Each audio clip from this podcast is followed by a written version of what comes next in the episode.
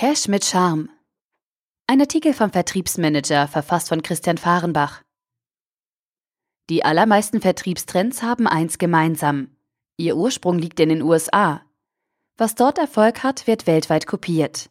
Mitten im seltsamsten Sales-Pitch der Politikgeschichte wollen wir wissen, wie verändert sich der Verkauf im Trump-Amerika des Jahres 2016? Mehr als 40 Millionen Menschen besuchen jedes Jahr den Arbeitsplatz von Dan Jasper im US-Bundesstaat Minnesota. Es erwarten sie 27 Achterbahnen und Fahrgeschäfte, zwei Hotels, ein Sea Life Aquarium und ein Minigolfkurs. In der Hochzeitskapelle vor Ort gaben sich tausende Paare das Ja-Wort. Jasper arbeitet nicht in einem Vergnügungspark, sondern im größten zusammenhängenden Einkaufszentrum Nordamerikas, der Mall of America, in 520 Geschäften kaufen Kunden dort ein. Jasper erinnert sich an seine Besuche vor über 20 Jahren. Ich war alleinerziehend und hatte nie Geld, also bin ich mit meinem achtjährigen Sohn hierher gekommen. Nächstes Jahr feiert die Mall ihr 25-jähriges Jubiläum. Wer im Präsidentschaftswahljahr 2016 erfahren will, wie es US-Amerikanern gelingt, wirklich alles und jeden zu verkaufen, der findet im Mallsprecher Dan Jasper einen Gesprächspartner mit Expertise. Es gibt bei uns mehr Attraktionen und Events als je zuvor, sagt er.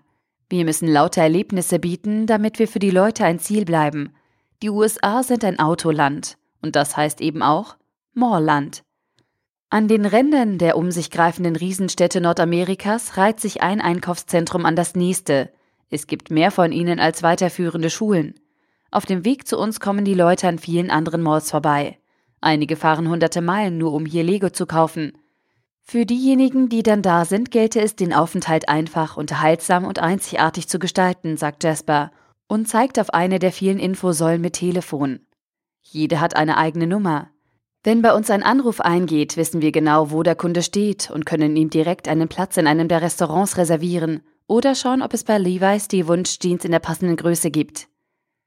In wenigen Sätzen hat Jasper umrissen, was Verkaufen in den USA ausmacht. Shopping ist hier Service und Spektakel zugleich.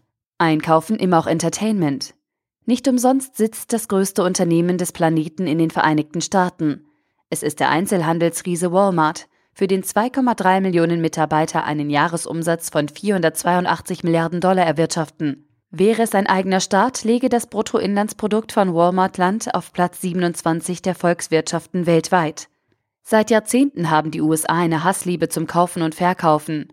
Auf der einen Seite besteht laut LA Times ein Durchschnittshaushalt aus mehr als 300.000 Objekten. Die Häuser der US-Amerikaner werden immer größer und all die gekauften Güter müssen irgendwo hin. So entsteht eine eigene Industrie.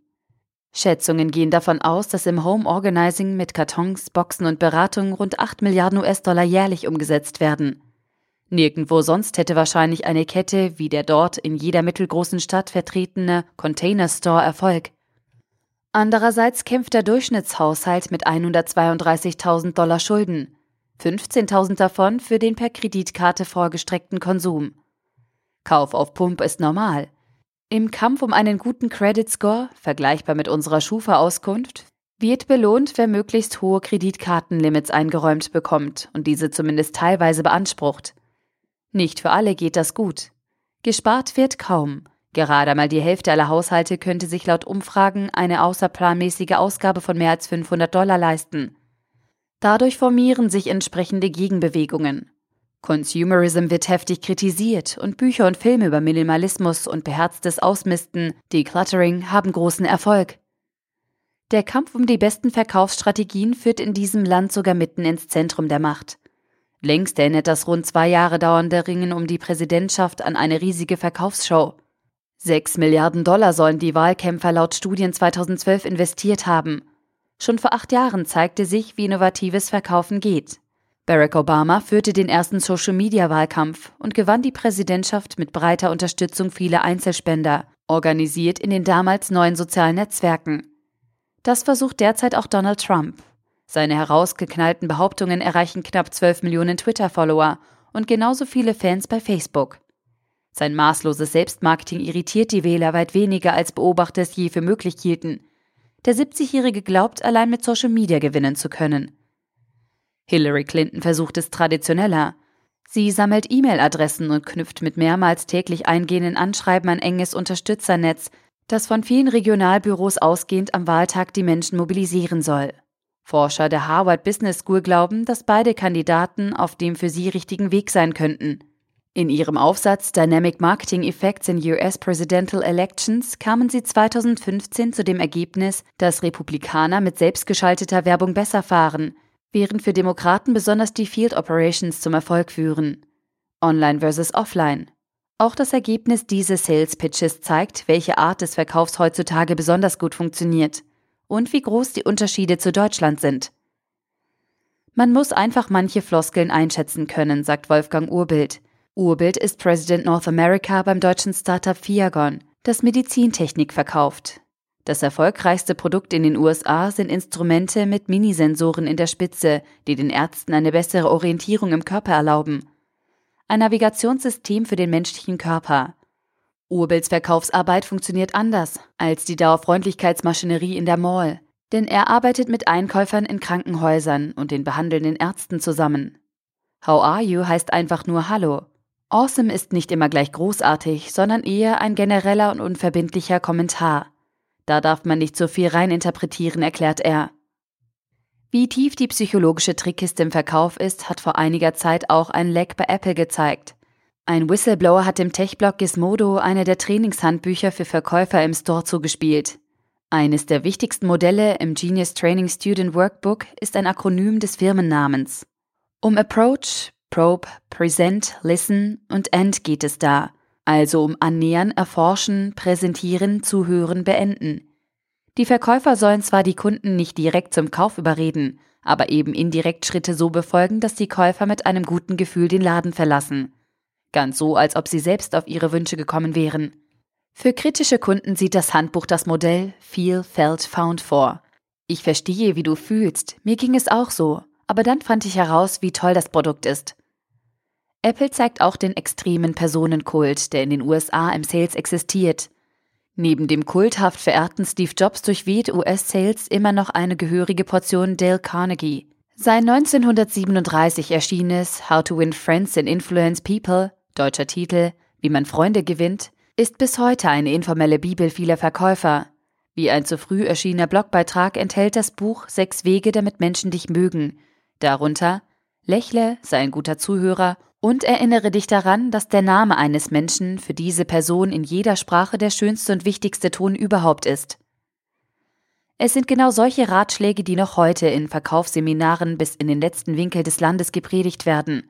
Und auch einige jüngere Erfolgsbeispiele aus dem Sales-Bereich basieren auf Einzelpersonen. Amazons Jeff Bezos kennt jedes Kind. Delivering Happiness, A Path to Profits, Passion and Purpose von Seppos Gründer Tony Shea war monatelang ein Bestseller. Anders als das allgemeine Qualitätslabel Made in Germany war und ist Verkauf in Amerika immer auch eine Geschichte herausragender Persönlichkeiten. In jüngster Zeit erlebt zudem die Verhaltensökonomie einen Boom. Behavioral Economics und Titel wie To Sell as Human von Daniel H. Pink oder das populärwissenschaftliche Freakonomics der Volkswirte Stephen Levitt und Stephen Dubner widmen sich der Frage, wie sich Kunden in verschiedenen Situationen verhalten. Nicht nur der Verkäufer steht also als Star im Mittelpunkt, auch über den Käufer wollen die Unternehmen immer mehr herausfinden. Nirgends zeigt sich das besser als im Internet und in immensen Datensammlungen über jeden Nutzer. Wer die Startseite von Amazon.com aufruft, lädt 48 Cookies auf seinen Rechner. Bei Apple.com sind es 36 und der sonst seriöse Elektroversand B&H arbeitet gar mit 372 Spurensammlern. Google-Anzeigen folgen dem User längst kreuz und quer durchs Netz. Diese Konzentration auf Käufer und Verkäufer hat seit Jahrzehnten Methode und geht nicht immer mit rechten Dingen zu. Noch heute wird ein schmieriger Typ als Snake Oil Salesman beschrieben, als Verkäufer von Schlangenöl mit angeblichen Wunderkräften. Sie reisten im 19. Jahrhundert von Stadt zu Stadt, um längst über alle Berge zu sein, wenn der faule Zauber aufflog. Nicht nur in der Verkaufspsychologie, sondern auch in Sachen Distributionspolitik haben US-amerikanische Unternehmen Innovationen angestoßen. 1861 veröffentlichte der gebürtige Waliser Price Price Jones den ersten Versandkatalog der Welt. Die auch auf Beteiligung am Verkaufserfolg setzenden Geschäftsmodelle Tupperware und Avon sind direkt Verkaufsbeispiele, die auch in Deutschland funktionieren und Unternehmen wie Vorwerk massiv beeinflussten. Und auch bei Preis- und Promotionspolitik stammen viele historische Innovationen aus den USA. So sollen die Chicago Daily News 1875 als erstes Unternehmen ungerade Schwellenpreise eingeführt haben. Und auch der erste Radiospot der Welt lief 1922 auf einem US-Sender in New York. Heutzutage bestimmen Modelle wie Customer Relationship Management oder generell der zunächst in den USA etablierte Verkauf über das Internet die Verkaufslandschaft. Dafür verschwinden einige andere Trends, sowohl in der Verkaufspsychologie als auch bei der Technik. Solution-Based Selling sei vorüber, schreiben die Experten des Beratungsunternehmens Sales Benchmark Index, SBI. Tatsächlich hört man die, sparen Sie zehn Minuten am Tag und verbringen Sie die Zeit mit Ihren Liebsten versprechen, inzwischen fast ausschließlich in den Nachtstunden im Teleshopping. Viel häufiger sind Marken und Kauferlebnisse emotional aufgeladen. Nike plakatiert großflächig mit Serena Williams und streicht beim Spruch Greatest Female Athlete of All Times das Wort Female durch. Sozialer Fortschritt als Verkaufsargument. Verschwunden seien auch stationäre Rechner im Verkauf, schreibt SBI weiter. Tatsächlich wirken die schwarzen 90er-Jahre-Tastaturen an den Kundenrechnern bei der Buchhandelskette Barnes Noble wie ein Relikt aus dunkler Vorzeit. Und auch Cold Calling, das recht ziellose Anrufen möglicher Kunden, sei inzwischen nahezu verschwunden.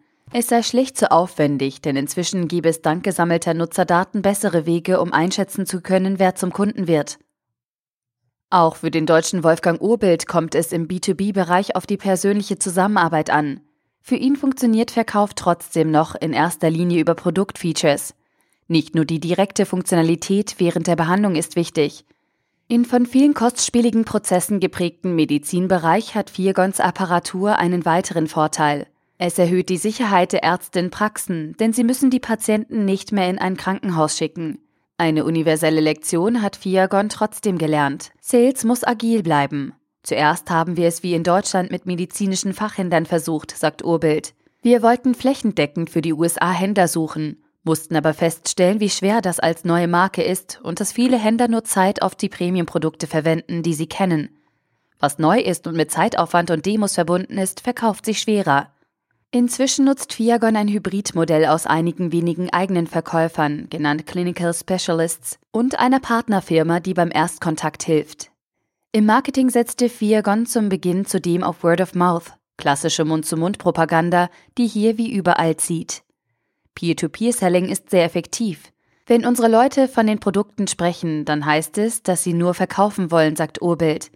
Wenn wir aber einen Meinungsbildner in einer Klinik von uns überzeugen, ist er der Multiplikator, der den Chirurgen mit seinen eigenen guten Erfahrungen von unserem Produkt überzeugt, was natürlich viel glaubwürdiger ist.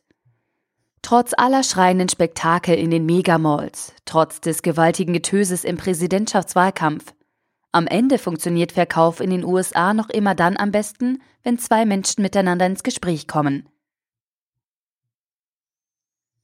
Der Artikel wurde gesprochen von Priya, Vorleserin bei Narando.